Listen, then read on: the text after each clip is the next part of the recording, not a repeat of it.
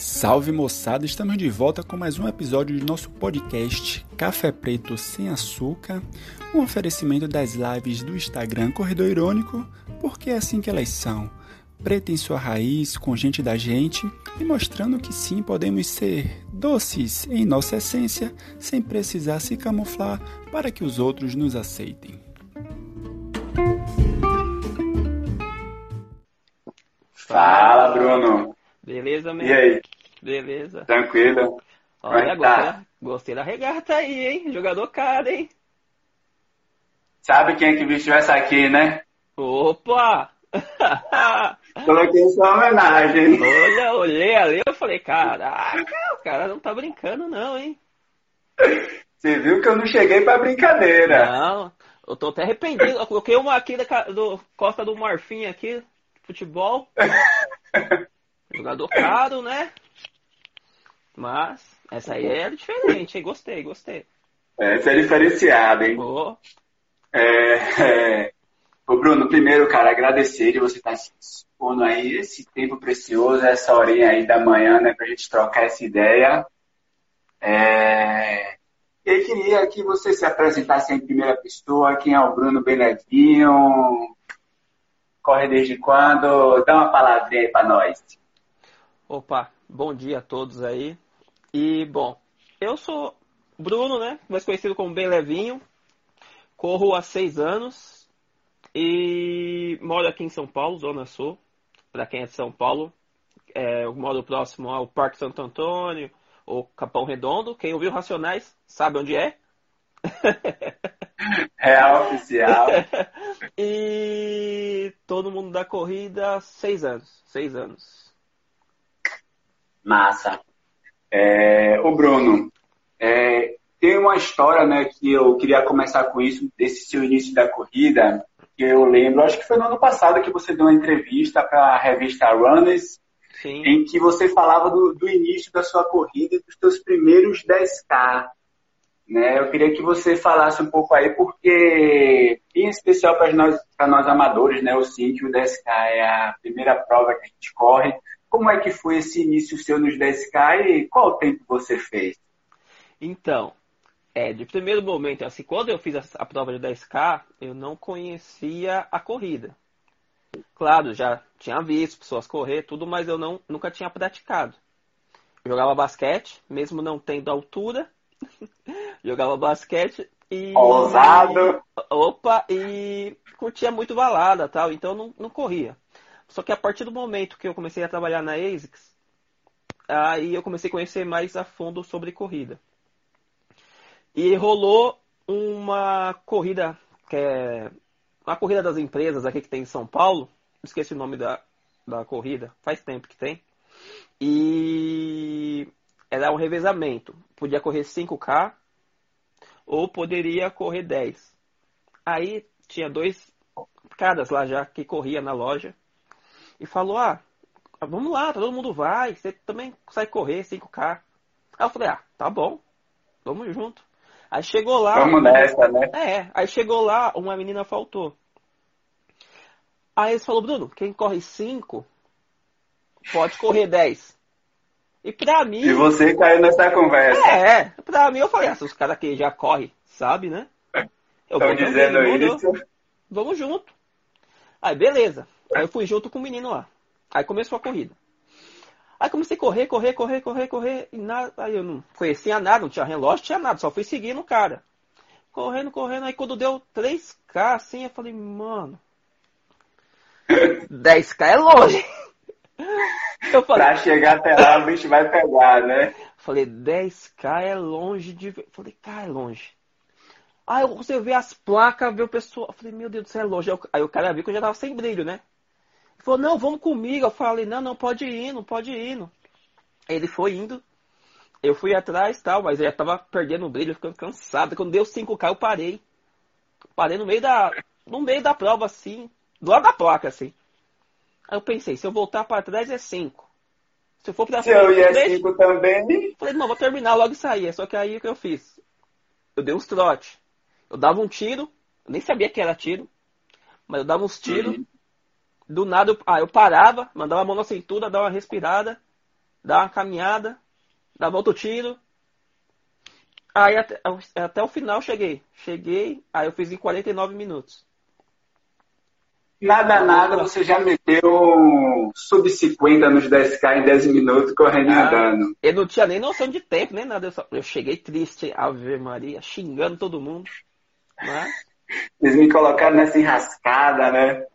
E, eu, e isso foi em 2000 e 2012. Depois dessa experiência aí, eu não corri. Nem quis saber. Mesmo ouvindo todo dia sobre corrida. Eu não, não quis saber. Achei... Karina, da Corredora da Vida Real e Betão do Metal Runs, falou que a corrida era Corporate Run. Exato, essa mesmo, essa corrida mesmo. Essa mesmo. E... Ah, massa. Odiei. Não, falar. Você falou, tipo, não quero mais saber desse negócio de corrida, não. né? Ah, eu só voltei em 2014. E o que é que fez você, depois de dois anos, despertar assim falou, não, cara, eu vou tentar mais uma vez, vou dar mais uma chance, mais uma opção para a corrida?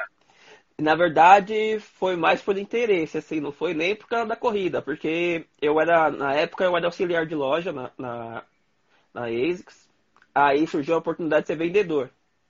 Mas eu nem, hum. mas eu nem, eu não sabia muitas coisas sobre corrida, o pessoal perguntava de pace, esses negócios.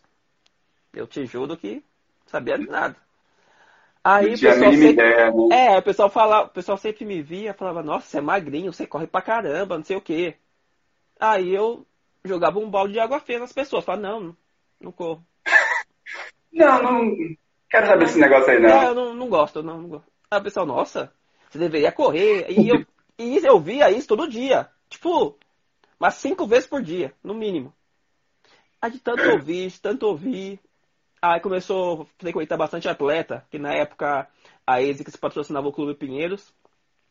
Aí começou a ir uhum. bastante atleta lá e comecei a conversar com eles tal. E aí comecei a pegar as experiências dele sobre os produtos para falar para os clientes que não tinha experiência comigo porque eu não corria. Aí surgiu a meia maratona da ASICS, que é a Golden Four. E hoje é a Golden Run, né? Que Exato. antes era a Golden Four. Exatamente todo mundo do escritório ia correr. E correr de graça, né? Aí eu falei, ah, todo mundo vai. Eu sou desse. Vou aí colar falei, nesse bonde é, aí também, é, né? É isso. eu também vou. Aí tinha um, um, uma turma assim que eu olhava assim e falava, esse cara consegue? Ah, se ele consegue, eu também consigo. Ah, eu, do nada, eu liguei lá no marketing, falei, ah. Liguei e falei, então, eu queria fazer a prova a, a meia maratona. A pessoa está treinando? Eu falei, tô treinando. Eu tava treinando nada, tava, tava curtindo a vida. Não, tava, tava trabalhando e curtindo a vida, só balada. E na época eu curtia muito narguile, fumava narguile, nossa, pra caramba. E... O pulmão tava 100%. Tava, tava, tava cheio. Beleza. Aí consegui a inscrição, tudo certo. E...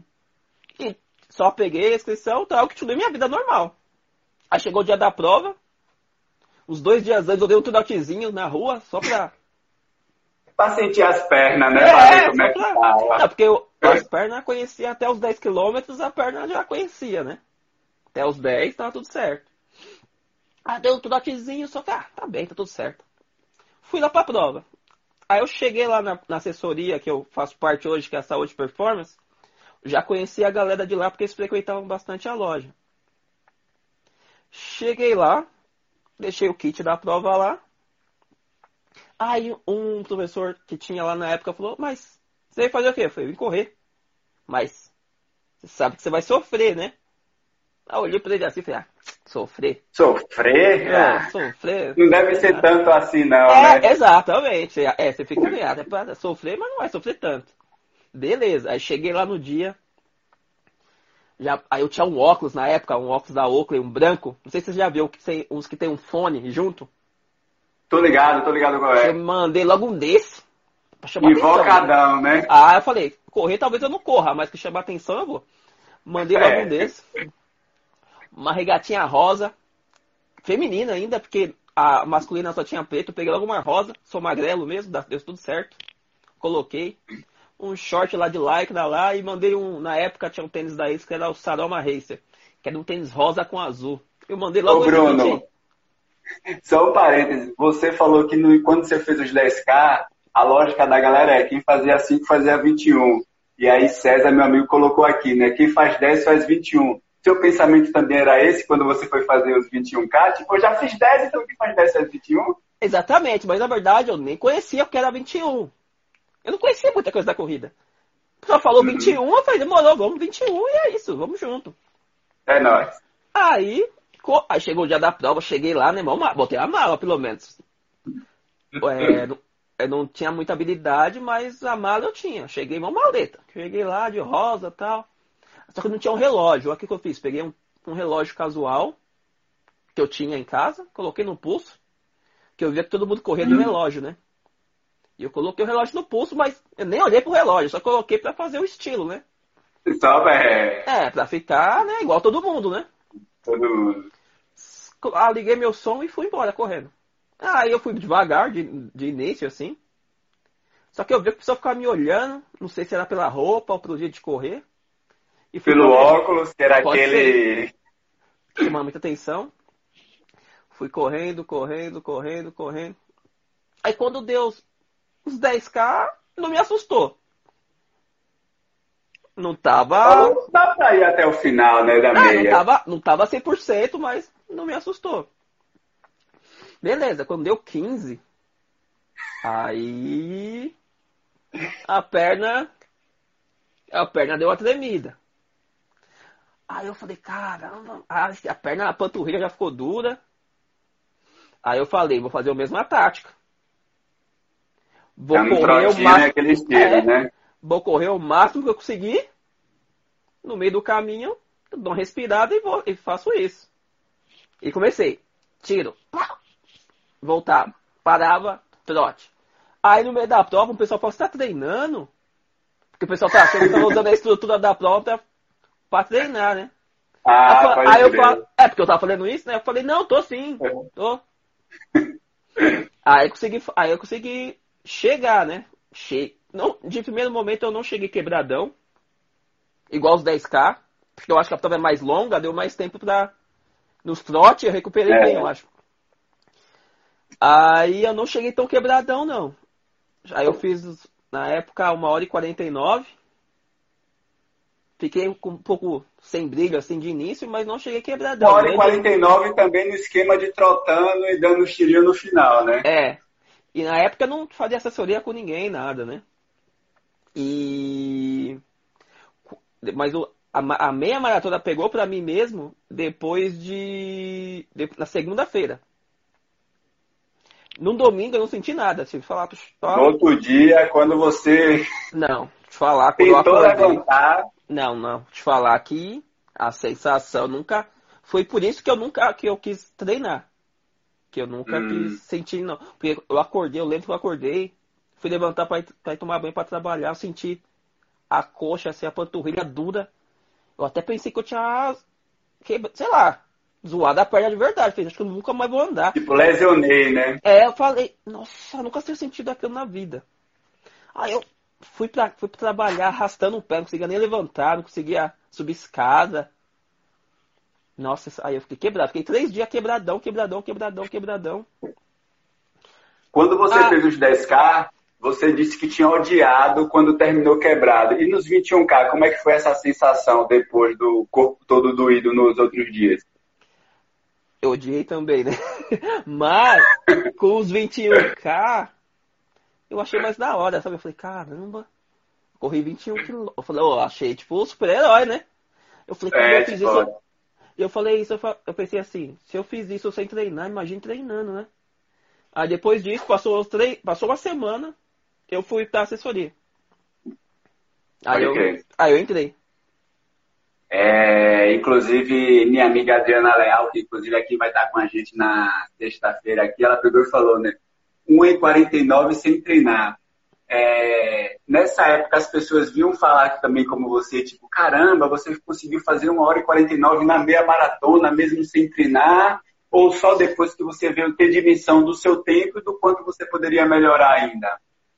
É, eu, eu tinha uma base pelos amigos que corria, né? Será que corria, treinava de verdade? A maioria tinha uma 1,30, 1,29 na época. Aí eu pensei, ah, não tô tão ruim, né? Pensei, ah, acho que eu não tô tão ruim não, cheguei agora. Fumando narguile, curtindo balada. Sem treinar. Sem treinar? Falei, é. Tal, eu pensei, talvez se eu treinar, talvez eu chegue perto dos caras. Vai ter, né? Não, e de início, assim, eu nunca pensei, nunca pensei em performance, assim, de início. Assim, eu pensava só correr e conquistar cliente, né, na época. E só. Só que aí comecei, tipo, treinar, treinar, treinar e vendo a evolução. Falei, ah, tô gostando, né, disso. Dá pra ter um negócio bom aí, né? É, aí eu fui caçando mais performance, mas de início era só correr mais pra pegar cliente mesmo, conhecer mais gente, aumentar a carteira Pode de cliente mesmo. É, e eu ia perguntar também, fazer essa pergunta ligando. Hoje você trabalha também, né, não mais na ESIC, você trabalha em outra loja, né, trabalha na Nike. É, e a corrida contribuiu, você começou a correr porque você queria entender mais esse mundo e vender mais. Né? Mas qual foi a principal mudança para você com essa corrida? Né? Tipo, você conseguiu vender mais, né? teve virou a chave em outras situações de sua vida, como é que foi o resultado? Porque você correu buscando uma coisa, o que é que você encontrou né, com a corrida? Bom, a, a corrida me trouxe bastante amizades que é, provavelmente eu não iria conhecer, igual tá conhecendo você agora, falando com você, e ajudou bastante, assim, a me desenvolver como pessoa, assim, conhecer, quebrar preconceitos. E Quanto ao trabalho, nossa, é, mudou totalmente. Eu era uma pessoa totalmente. Eu não era preparado. Tipo assim, eu trabalhava na loja, tudo, mas eu não conhecia nada sobre a corrida. Mesmo trabalhando em uma loja de corrida, mesmo dando os, é, dando os materiais para você estudar tudo. Uma coisa é você só ler lá e falar. Outra coisa é você viver o negócio. É, nossa, a credibilidade é totalmente diferente. Chegou o momento que. É. é, chegou o momento, tipo assim, de. O pessoal só querer falar comigo, assim, tipo, na loja, sabe? Parecendo que as outras pessoas não estavam. Não, deixa eu conversar com o vendedor que entende do assunto. É, tipo isso. Eu te vi lá no Ibirapuera correndo, ah, não sei o quê. Tipo isso. Aí eu comecei a ver, ah. falei, não, é esse é o caminho aqui. Se eu quero ficar nesse mundo de, de vendas, no mercado esportivo, eu vou ficar na corrida também, que vou juntar uma coisa a outra. Maravilha. Ô Bruno, assim, é, até para a galera entender, né? Eu estava fazendo lives que era segunda, quarta e sexta. Nessa né, semana eu decidi fazer essa live diária, né? Chamando uma galera não só negra, mas que discute esse aspecto. Eu tinha até colocado na live que eu fiz com. Acho que foi com o Jussi, é, que eu tinha programado essas lives, tanto que eu tinha conversado com você antes da terça-feira, né, daquele Blackout Tuesday. Sim. Então já estava programado isso. É, e o que eu queria ver com você é que, assim, eu fiz até um vídeo, né, falando sobre as influências, racismo e tal, e uma das coisas que eu falava é que, para mim, vocês cinco, né, são pessoas que, inclusive, deveriam ter, ter mais seguidores que eu. E dos cinco, é, para mim, você é um cara que reúne mais elementos né, de, por exemplo, ser um grande influenciador. Né? Quais seriam isso? Né? Lembrando que sim, que é Cienara que participou segunda, né? Justo participou ontem, você hoje. Amanhã eu vou bater um papo, trocar uma ideia aqui com o Jeff, que inclusive é meu treinador também, meu professor. E sexta com a Adriana. Assim, você é um cara que você mora em São Paulo, né? Você é um cara que trabalha na área, então entende, tem um conhecimento técnico. Você é um corredor que é amador, mas corre como gente grande, né? Você vai falar em seus melhores tempos, então você está ali meio que na transição para amador e para e para um corredor de elite, né? Ainda que você pode falar se você pensa em correr profissionalmente ou não. E você hoje na minha opinião, treina com um dos maiores treinadores de corredores e corredores de fundo, né, que é o Castilho. E você corre, né, com treina também, né, com as meninas que são as melhores corredoras para mim na atualidade, né? Então a Carroça, a Nininha, né, a Adriana, né? Tem outras que não são tão conhecidas, né? Jennifer, Grazi. Então, como é que você vê assim esse mundo da corrida e como é que você se coloca assim como influenciador e como criador de conteúdo, entendeu? É algo que você já pensou em investir? É algo que você meio que vai levando do jeito que dá, com, com a sua forma, meio que zoando, meio que com sarcasmo, meio que como dando uma ideia séria. Como é que você vê isso, entendeu? Ó, a carroça até colocou aí, ó, time Castilho. ó, a carrocinha aí, ó. Vou treinar daqui a pouco, é... carroça. então, eu não me vejo nem. Ah, obrigado aí pelas palavras, mas eu não me, não me vejo nem como influenciador, não, sim. Eu gosto de postar minhas coisas, claro, de dar uma zoada, mas não, não me vejo assim como chegar nesse nível, não. Gostaria, mas eu não, não, não me vejo. Bom, e no mercado aqui, eu acho que é muita. Eu acredito que seja muita panela. Eu, eu já trabalhei em várias marcas e vejo que é panela. Ó, ó antes, da, antes da Nike, eu trabalhei na Roca. Que é a Roca Oneone, né? Que é a marca. Uhum. Exatamente. Que é aquela marca que geralmente faz mais sucesso no triatlo.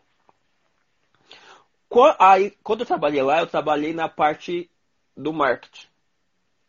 Eu trabalho. Isso aqui eu tinha o pessoal do marketing, os tops do marketing, eu era, eu ajudava. O que eu fazia? Dava treinamento nas lojas sobre o produto da Roca. Todos os calçados. Uhum. Aí traba trabalhando por trás das câmeras, você vê como que é o negócio. Você vê que, tipo assim. Tem um universo que quem tá do lado de cá não imagina. Ah, não, né? É, tipo assim, é, meu, ah, aquele ali é meu amigo, aquele ali é meu amigo dono não sei do que. Tipo, Aí você fala, mas a pessoa. Aí, você, aí o exemplo, você vai falar, não, mas conheço uma pessoa que é atleta mesmo, talvez vai passar, correr um campeonato mundial, tudo, não sei o quê. Aí a pessoa vai, aí os, os tops, a pessoa que manda vai falar, não, mas. Não, tem um amigo meu também que corre.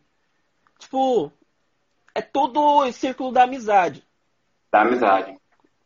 Tem então, que corre que tem muito seguidor, né? Exatamente. Se você não for desse meio, você não vai arrumar muita coisa. Você não vai arrumar, não vai arrumar nada. Eu sou uma pessoa que as minhas amizades não é por interesse. Eu, amizade é amizade, tudo bem. Eu acredito que nesse mercado aí você tem que meio que ficar babando o ovo das pessoas para ganhar as coisas. E eu não faço isso e não, não pretendo fazer. Então, às vezes, a gente fica meio esquecido. Isso pode mesmo. ser uma barreira também, né? É. Faz o que faz o que dá. É.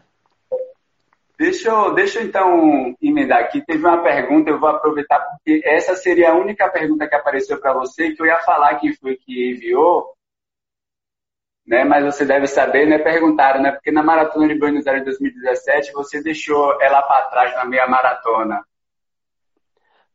Como? É, maratona de 2017 eu deixei para trás o quê? Peraí. Desculpa.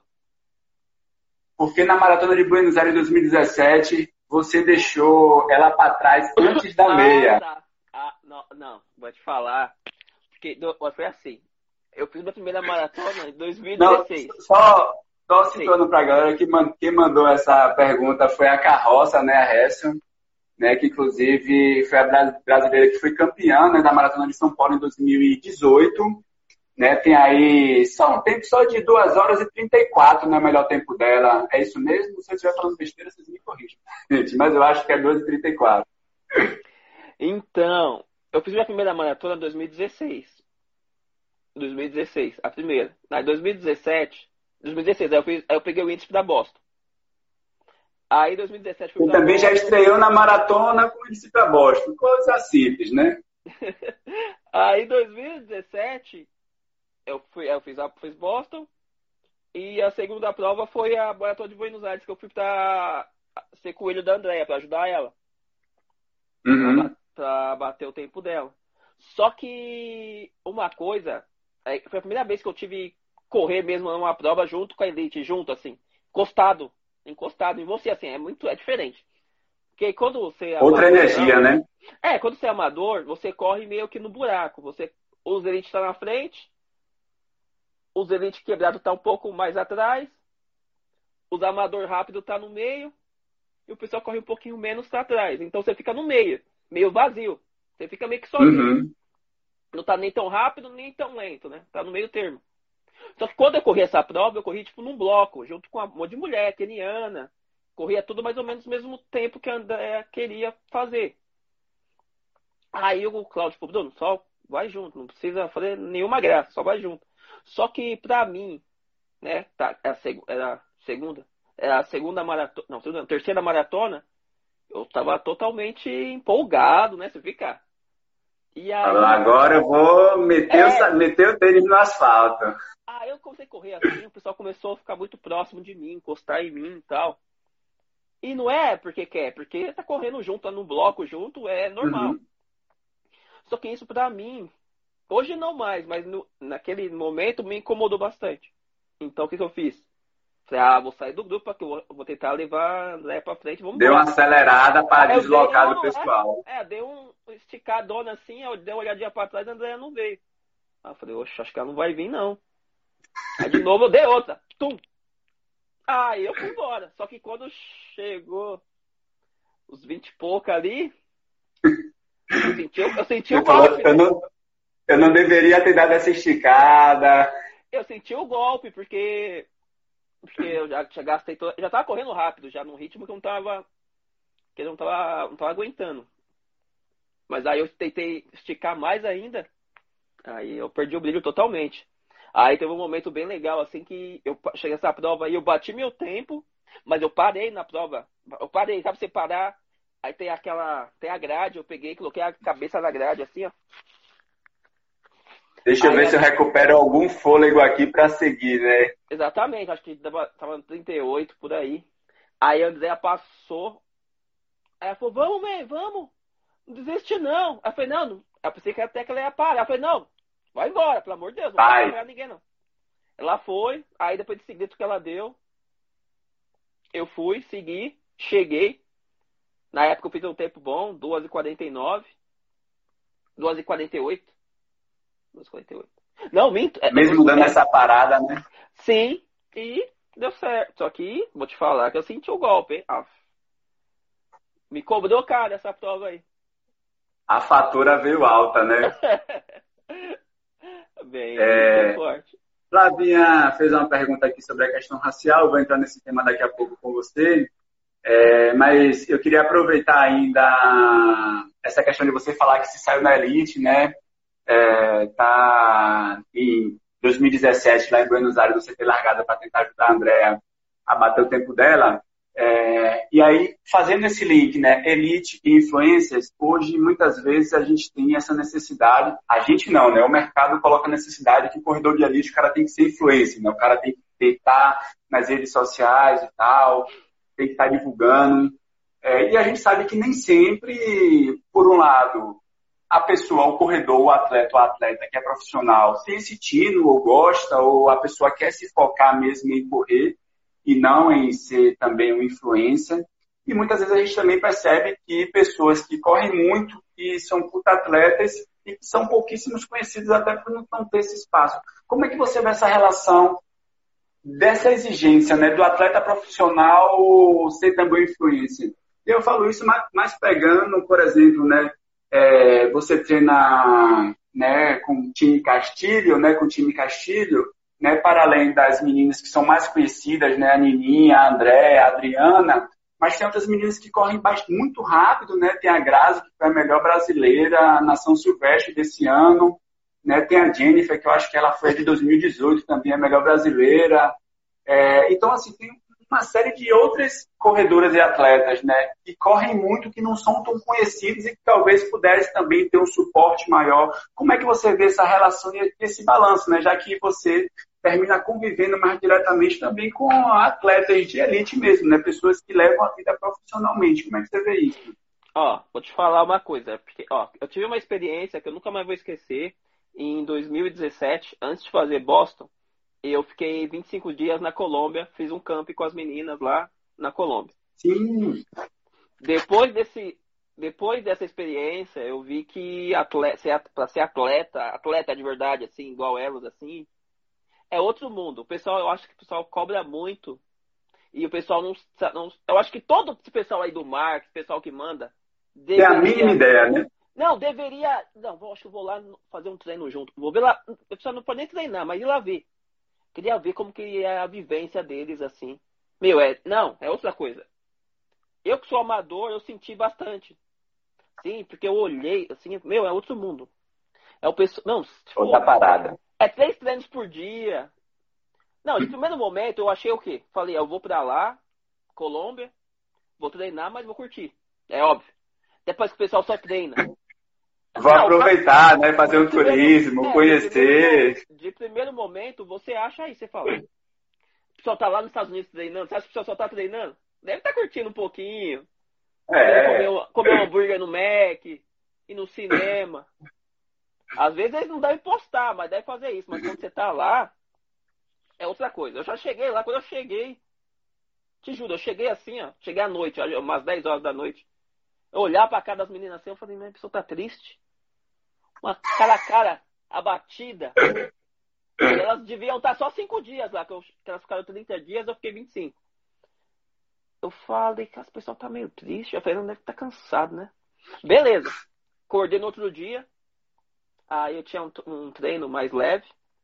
Dei uma treinada mais leve e tal. E aí eu comecei a ver. Uma com dor no pé, outra com dor não sei na onde. E todo mundo treinando. Mas trein... não é treinando igual nós amadores fazemos. É trein... Não, é treinar, você vê o pessoal chorar assim, você fala, vai morrer, vai desmaiar. E você acha que o pessoal desse que vive tudo isso na semana toda tem paciência de ficar fazendo videozinho no Instagram? Meu. Fazendo médiazinha com seguidor. Se nós, se nós, que tem a vida, trabalha, estuda, tem filho, não tem muito Já tempo. é foda. Imagina quem esmaga o corpo todo dia na semana. É pancada toda uhum. hora. Meu, tio, tinha dia lá que as meninas não queriam nem falar. E eu gosto, de, eu gosto de falar. Não sei se você percebeu, eu gosto muito de falar de. Uhum. E o pessoal não queria falar. Falar, nossa, o pessoal aqui não, não é muito. Não tá pra brincadeira, não, né? É, você vê que não, é, outra, é outra pegada.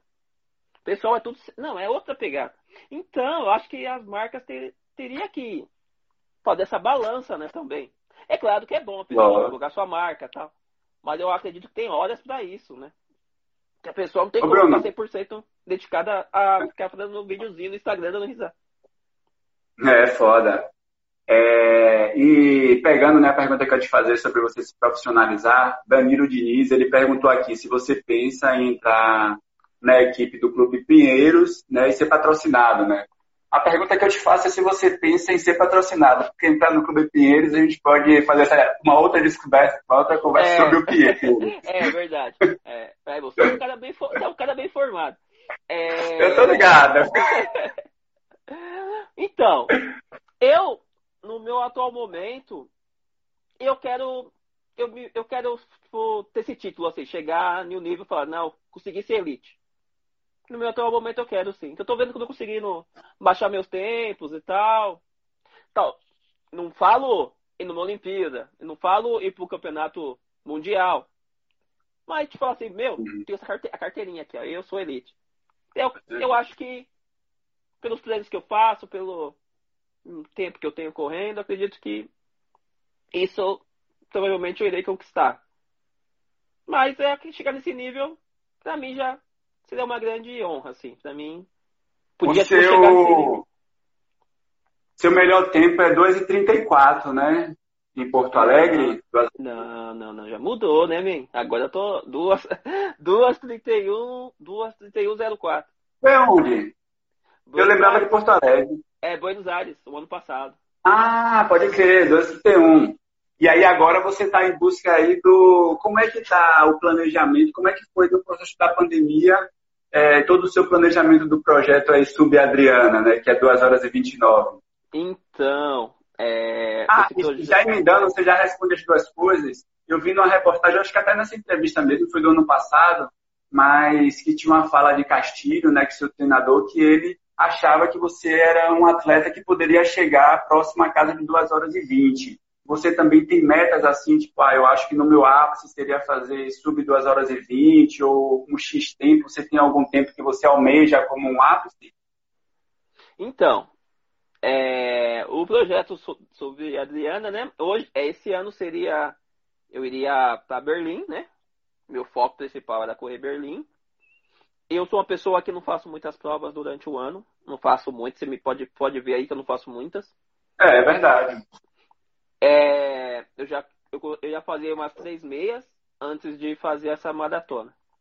Geralmente eu gosto de fazer uma maratona antes de fazer a prova-alvo, mas esse ano o Cláudio queria me poupar, falou para mim fazer já fazer umas meias e fazer a maratona direto. Então, eu ia seguir isso. Já que aconteceu tudo isso, e por mais que tenha, uhum. acredito que não acredito que não vai ter. Já, a data já não, não é mais a 27 de setembro. É, eles suspenderam. E mesmo, é, e mesmo que tenha, eu não vou. Uma que o dólar e o euro tá muito caro. E minhas condições atuais não tá fácil para ninguém, né? Não é mesmo? Então, não, não irei. É, mas, então, para esse ano, eu quero manter minha forma física e seguir para o ano que vem buscar o sub-adriano. E qual era, qual era a outra pergunta? Desculpa. É, o seu, se você tem um tempo que você almeja, tipo, que Castilho falou, né? Você é um atleta que pode chegar ali próximo de 2 horas e 20, que é um puta tempo, né? Hoje, se a gente pensa é, nas provas que são realizadas aqui no Brasil, você tem uma ideia, assim, do que você almeja como horizonte? Então, é, eu, é, eu vou passo a passo, né? Eu quero primeiro tentar matar o da Adriana, pegar o tempo dela, aí depois eu vou seguindo. Não sei te falar não gosto de ficar falando coisa assim que talvez eu não cumpra, né? Então, eu de primeiro momento. Vamos visualizar um objetivo que está ali ao meu alcance, que nesse exato. caso vai fazer o sub 229. Exato, exato. Não adianta querer dar um pulo muito grande. Porque eu não sou desses que ficar postando, ah, vou fazer? E não faz nada, e não adianta. E vem história triste, não tem isso. Então, eu falo, falo coisas que sejam, sejam bem próximas de mim, que não são tão impossíveis. Massa. É, teve uma pergunta aqui para você também. É, qual foi o momento mais marcante e inesquecível da sua vida como corredor? Nossa, essa foi boa. Deixa eu pensar aqui. Não, marcante mesmo. Hum, a maratona, a maratona de Porto Alegre, 2000. É, o ano passado. É, Porto Alegre fez ano passado? É isso. A maratona de Porto Alegre, para mim, foi uma da. Foi boa que o Cláudio estava lá, né? O Cláudio, ah, foi legal, porque o Cláudio estava lá, porque a maioria das provas ele não tá, né? Não tá. Então, então, chegar no final da prova com ele lá é uma outra história. Não, né? foi, foi legal, ele filmou assim, aí ele falou, lembro até que ele falou, vai moleque, vai bater o tempo, não sei o quê. Nossa, eu tentei o vídeo. Nossa, mas até me foi legal, essa aí foi da hora. Eu olhei assim e falei, caramba, tava. Não, porque ele tava lá, né, presente, assim, é legal. Assim. É que você é. treina ou não, você treina tudo, mas você gosta de ouvir um incentivo, ainda mais das pessoas que você admira, assim, né? Esse dia, aí eu achei, esse dia foi embaçado. É, cara, Flavinha tinha perguntado, né, eu ia falar sobre a questão racial, que ela perguntou é, como é que você se sentia, se você se sentia seguro para correr, né, levando em consideração as questões raciais, e né, adicionando, né, devido aos últimos acontecimentos, se isso pode ter piorado ou não. E aí deixa eu já emendar aqui uma pergunta que apareceu também, que é... Carai. Se no esporte você já passou por algo de racismo. É... E aí fala um pouco sobre esse momento atual que a gente está vivendo, né? Essa campanha que teve nas redes sociais, de todo mundo postando um quadro preto.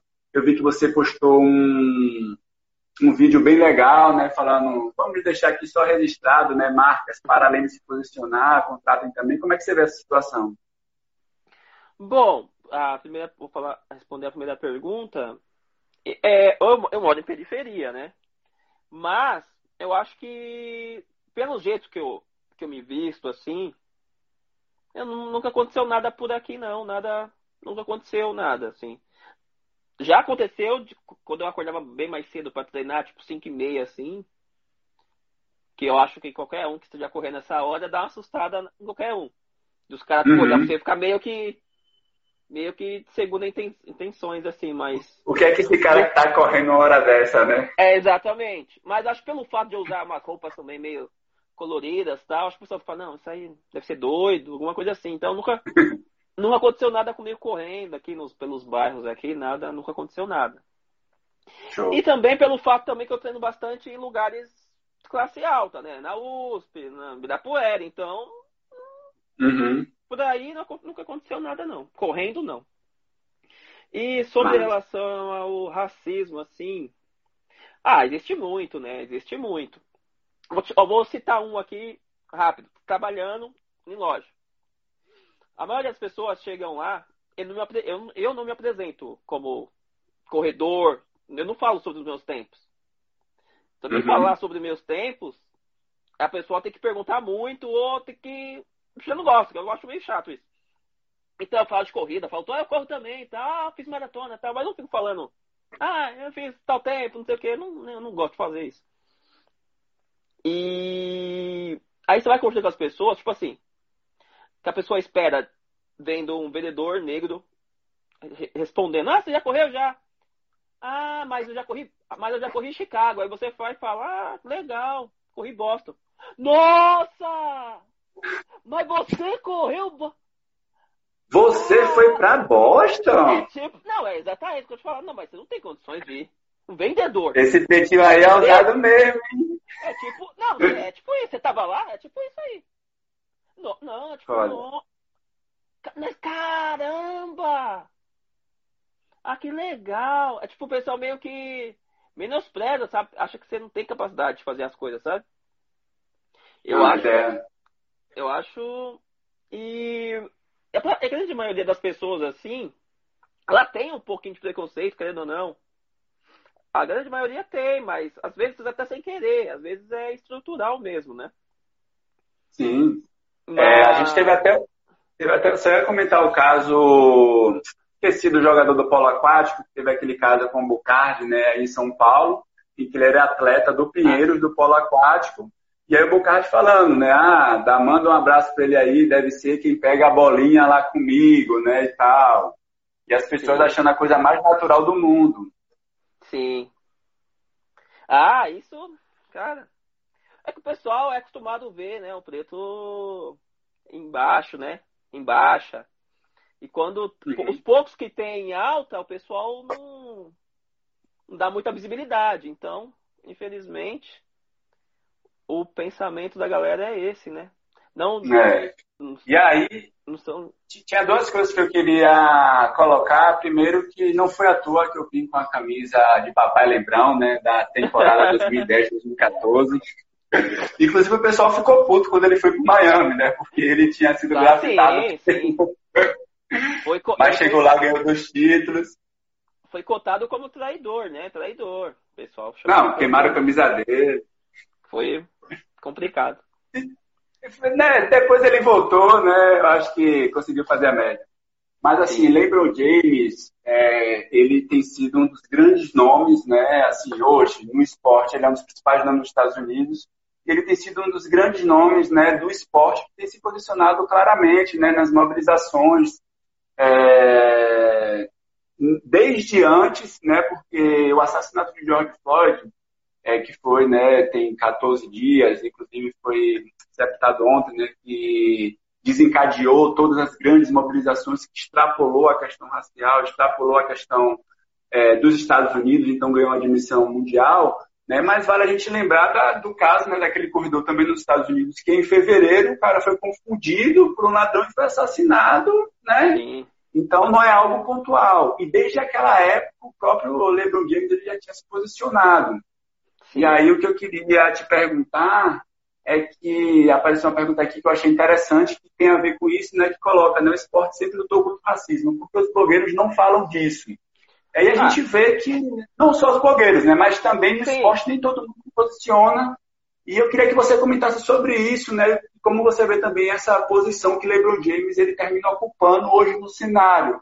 Inclusive, um dos parâmetros que as pessoas fazem, né? LeBron James e Michael Jordan, depois da série Last Dance, é que teve aquela, aquela situação lá de Michael Jordan meio que se isentar, né? Numa eleição em que claramente tinha um racista, um candidato negro, e ele Sim. fala, não, mas os republicanos também compram tênis. Como é que você vê esse contexto todo? Bom, é, sobre o que mandaram aí sobre os blogueiros não se posicionar, porque eles não, não falam muito porque são brancos, né? A pessoa só vai falar de uma coisa que ela passa, ninguém fala.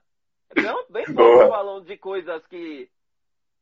Exemplo, é, eu não vou falar sobre as finanças. Eu não, não trabalho uhum. com isso, não tem por que eu falar sobre isso. Não domino o assunto. Não domino. Então, por isso que eles não falam. Mas se você vê aí um, os poucos que tem blogueiros que tem nome assim, agora aquela Maga. Magavi, sabe? Aquela. É uma blogueira bem famosa, assim, que é tipo de moda. Você vê nesses uhum. grandes perfis assim, esse pessoal tá falando. Talvez, sim, sim. Talvez a pessoa que não esteja vendo é porque talvez a pessoa não segue os blogueiros deles. Deve ser por isso. Deve ser por isso. E, ah, e o fato do Lebron se posicionar, para mim ele é um grande atleta, assim, é um cara que sempre leva a causa dele junto com ele. Ele sempre usa a visibilidade dele, né? Para falar, combater preconceito, Total. injustiças, até de raciais e econômicas também. Tanto uhum. é que ele uhum. fez uma escola, né? Não sei se você já viu. A promessa sim, sim, sim. lá em Cleveland. E o cara. Não, não, o cara é meio pra mim é um dos ídolos enormes, assim. E comparando LeBron com a diferença entre os dois é o quê? Porque assim, é outros tempos também. No tempos do Jordan, era é outro tempo, não tinha tanta informação igual agora, é outra pegada. É outra pegada. Talvez ele estaria até contra, né, na época. Só que para ele não se queimar, eu acredito muito se ele tivesse feito isso, provavelmente ele não seria tão grande quanto é agora. Talvez seria grande no, no dos negros. Mas, sim, sim. infelizmente, quem manda no mercado não são os negros, são os brancos. Então, talvez se ele tivesse se posicionado, a Jordan não seria tão grande assim como é, como é hoje. Então, tem vezes que a gente tem que pensar por esse lado também. Não, total. Senara tinha até colocado aqui, é, outra pessoa também colocou, não lembro quem foi que, que colocou no chat, que também tem um aspecto para além né, desses influenciadores não entenderem do assunto, também tem um medo em perder seguidores, né? Porque não é uma pauta em que vai agregar e vai aumentar o seu engajamento. Inclusive, só abrindo parênteses com isso, isso foi até uma questão que eu estava conversando com o cara esses dias, que dentro do marketing digital, né, se tem, digamos que é, tem uma diretriz que fala que uma das formas de você ganhar engajamento é com polêmica. Isso é ah, verdade, né? Então, se você, se você posta algo, algo polêmico, então você vai ter um engajamento, as pessoas vão comentar e tal. Agora, se você posta né, de forma regular, discute no dia a dia, fora dessas datas comemorativas, a questão racial, o seu engajamento ele não vai subir, entendeu? Então, não. termina também tendo é, esse outro porém, né? Que é um negócio foda. É que tem muita gente que tá é... surfando, né? Nessa onda aí agora. Você vê as blogueiras lá dos Estados Unidos, tipo, do nada se arrumando, colocando aquele look bem bonitão, tirando a fotinha com cartaz só pra, dar. Você viu um vídeo sobre isso, cara? Vê. é uma loucura. Pra quem não entende, pra quem não entendeu o que o Bruno tá falando, tem, tem um vídeo e é uma blogueira, eu nem sei quem é a pessoa, mas é uma pessoa branca, muito bem vestida, que faz simplesmente um ensaio fotográfico, né, numa faixa de pedestre numa rua, com a plaquinha, né, Vidas Negras Importam, em inglês. Eu vou até buscar esse vídeo para postar nos stories, mas aqui é muito simbólico. No vídeo Sim. que eu gravei, eu também falei que tinha, inclusive, também influenciadores e blogueiros que estavam utilizando a hashtag, a Blackout Tuesday, em postagens aleatórias só pra. É. A internet é, é. é loucura. É uma loucura. É, Karina falou aqui né, sobre o lugar de fala, e aí Ian Paula colocando, né? Quem não tem lugar de fala pode dar voz, oportunidade para quem tem. Cara, deixa, deixa eu até só fazer um comentário bem rápido e passar a Bruna para a Bruna sobre outro assunto sobre isso. É que assim, tem a discussão de lugar de fala, né? Exatamente se uma pessoa é branca, ela é, não vai falar sobre racismo, mas eu tenho reticência sobre isso. Eu acho que também existe né, eu me esconder atrás do discurso do lugar de fala para não tocar na questão racial, entendeu? Porque uma coisa é eu querer me aproveitar, uma coisa é eu querer dizer que eu sei exatamente o que os negros sofrem. Outra coisa é me posicionar em relação ao racismo, entendeu? Você não precisa ser negro para se posicionar sobre isso. Você não precisa Sim. ser negro para exigir né, que uma agência de marketing contrate mais negros para estar em suas é, posições de protagonistas, né, como você tinha colocado no seu vídeo. Né? A gente pode simplesmente também exigir das marcas, assim como elas estão fazendo campanhas agora, né, de não, vamos dizer não ao racismo, então ok, então coloca negros também para estar modelando com os seus produtos. Então, assim, existe o lugar de fala, agora ele não é o santo grau e intocável, entendeu? Então, Exatamente. acho que ele também pode estar tá se posicionando em relação a isso. Assim como eu, eu que sou homem, eu não, é, não posso me eximir e me omitir em relação à discussão da violência contra a mulher, entendeu? Fala lá, você ia falar alguma coisa? Meu, é o que eu acho engraçado assim, porque assim, a galera, o público, o mercado corrida é assim. Eles querem nosso dinheiro, nosso dinheiro eles querem, mas não querem não querem dar representatividade pra gente, tipo, nosso dinheiro é bem-vindo, mas eles não dão espaço. Porque você pegar qualquer coisa aí, ó, qualquer marca, Nike, Adidas, Total. É uma. Você vê, mano, a galera. Vou falar aqui do Brasil, né? E lá fora você vê bastante negro. Mano, você vê o pessoal ganhando. Parece que tem tipo. Tem que ser, tem que ser tipo um perfil só. Branquinho.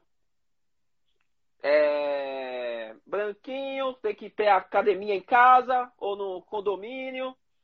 Tem que. O corpo tem que ser aquele corpo padrão que a sociedade considera, considera como saudável. É, e você, e, tipo, vai ter só aquilo. Tem que fazer as melhores viagens. E se você ficar reparando muito nisso, você fica doido. Você fala, meu, eu não sou nada. Você, não, é, você fica. o cara dá uma surtada, é ideia. Não, não. Antes, antes quando, eu quando eu não postava tanto, eu ficava mais olhando, você ficava meio sentindo lixo. Você fala, caraca, mano. Pra ganhar essas coisas aí, mano, tem que ser, tipo, tem que ser já rico, cara, tem que ser top. É. Não, porque tipo, tem que ir para Berlim, tem que ir para é, Tóquio, é, tem que fazer, é. tem que ter a City Medal, né? É. E a, a maioria desse pessoal aí que ganha as coisas é a maioria do pessoal que não precisa. É claro que as, que as marcas não precisam ficar fazendo doação para ninguém também. Ninguém é obrigado a fazer essas coisas. Só que representatividade. representatividade. Porque, Total. Porque você vê, os caras que ganham são quem? Fala aí pra mim caras que tá na linha de frente lá, mundialmente falando, são pretos. Aí se você pega qualquer revista aí, abre, tem aquela loirinha do olho azul, tem o branquinho bombado do academia, nada contra, mas, mas tem nada a ver com a corrida. Quem sou eu pra julgar? Meu, tem nada a ver. Tem nada a ver. Se você catar aí as sorteio que tem aí, não, é, ah, eu acho é por isso que acho que é por isso não, que eu não, porque eu não tenho, eu não tenho muita paciência. Eu olho. Não tem muito saco para isso, né? Ah, não, eu não, não acho. É, ô Bruno, para a gente ir caminhando aqui pro finalzinho desse nosso bate-papo, nosso amigo aí, Jax, né? Muito ah, mais seu amigo, né? Ele muito mais por aqui, né? É, cara, eu só queria. Hã? Comecei a correr. Foi mesmo? É... Cara, deixa eu contar uma história sobre Jax, né? Jacques assim, é um dos caras que eu tenho como referência, né? Também é uma pessoa que eu acho que entende bastante de tênis, poderia muito bem é, criar conteúdo sobre isso, que é um cara que não é tão conhecido assim. Eu fiz um. Em 2018, eu tinha, eu tinha recebido um tênis da ex, que é aquele Nusa, aquele que era comemorativo do teatro e tal. Sim. E, porra, e todo mundo, né? E eu busquei informações e tal, e todo mundo falando, ah, o tênis do teatro, tênis do teatro. Eu peguei, porra, postei falando, né? Pô, tênis do teatro e tal. Aí ele pegou e falou, isso aí não é do teatro, não, veja bem, por que do teatro? A primeira pergunta que ele fez isso, né? Qual característica coloca esse tênis do teatro? Isso tem a ver com a questão de marketing e tal. E eu falei, caralho, filho da puta, vai me fazer refazer os stories. Não, eu fui lá e fiz e marquei ele, porque você vê que é um cara que tem um puta conhecimento, que trabalhou também com isso, e que uma galera que faz review de tênis não conseguiu ter a didática explicar a coisa como ele me explicou, entendeu? Então, por exemplo, hoje, a opinião dele para mim tem muito mais valor do que os canais que têm mais de 100 mil seguidores do YouTube, entendeu? Então, na questão de influência também tem esse peso, né? Ah, sim, sim. sim. O mundo da influência não é o um mundo justo, não. Não. Ô, Bruno, dê aí suas últimas palavras. Cara, eu queria que você falasse. Alguém mandou, mas eu acho que foi uma pergunta zoando, né? Porque você não abre o canal do YouTube com as receitas do Bem Leviro. Você é o cara que brinca, que eu zoa sobre isso. É, né? Na verdade, na verdade eu, eu tava esse meio te tempo aí de quarentena aí. Eu tô pensando em fazer o canal de YouTube, sim. Mas mais pra falar sobre treino, sobre o dia a dia de pessoas que buscam performance, assim. Tô pensando nisso, quem sabe não sai do papel e logo, logo. Opa, cara, essa é a hora. Eu vi que você começou a fazer as lives aí, tô acompanhando, né? Fez a live com a carroça, né? Eu acho que é, que é bacana. Vamos ver, vamos ver. E aí, Bruno? Você tem aí uns dois, três minutinhos para falar o que você quiser. Ah. e aí, suas considerações finais? Agradecer aí pela oportunidade aí, né? Porque é importante, sim, a gente poder falar alguma coisa, a gente sabe um pouquinho às vezes também. E parabéns aí pro seu canal aí, que eu já acompanho faz um tempo já. Você manda uns direto aí, eu gosto das coisas que você escreve, eu sempre estou atento aí. E tá, todo mundo aí que tá vendo, se conhece o pessoal dos marketing aí, pra sempre mostrar pessoas que é diferente do padrão aí, né? Que nós somos acostumados a ver aí nas revistas, em.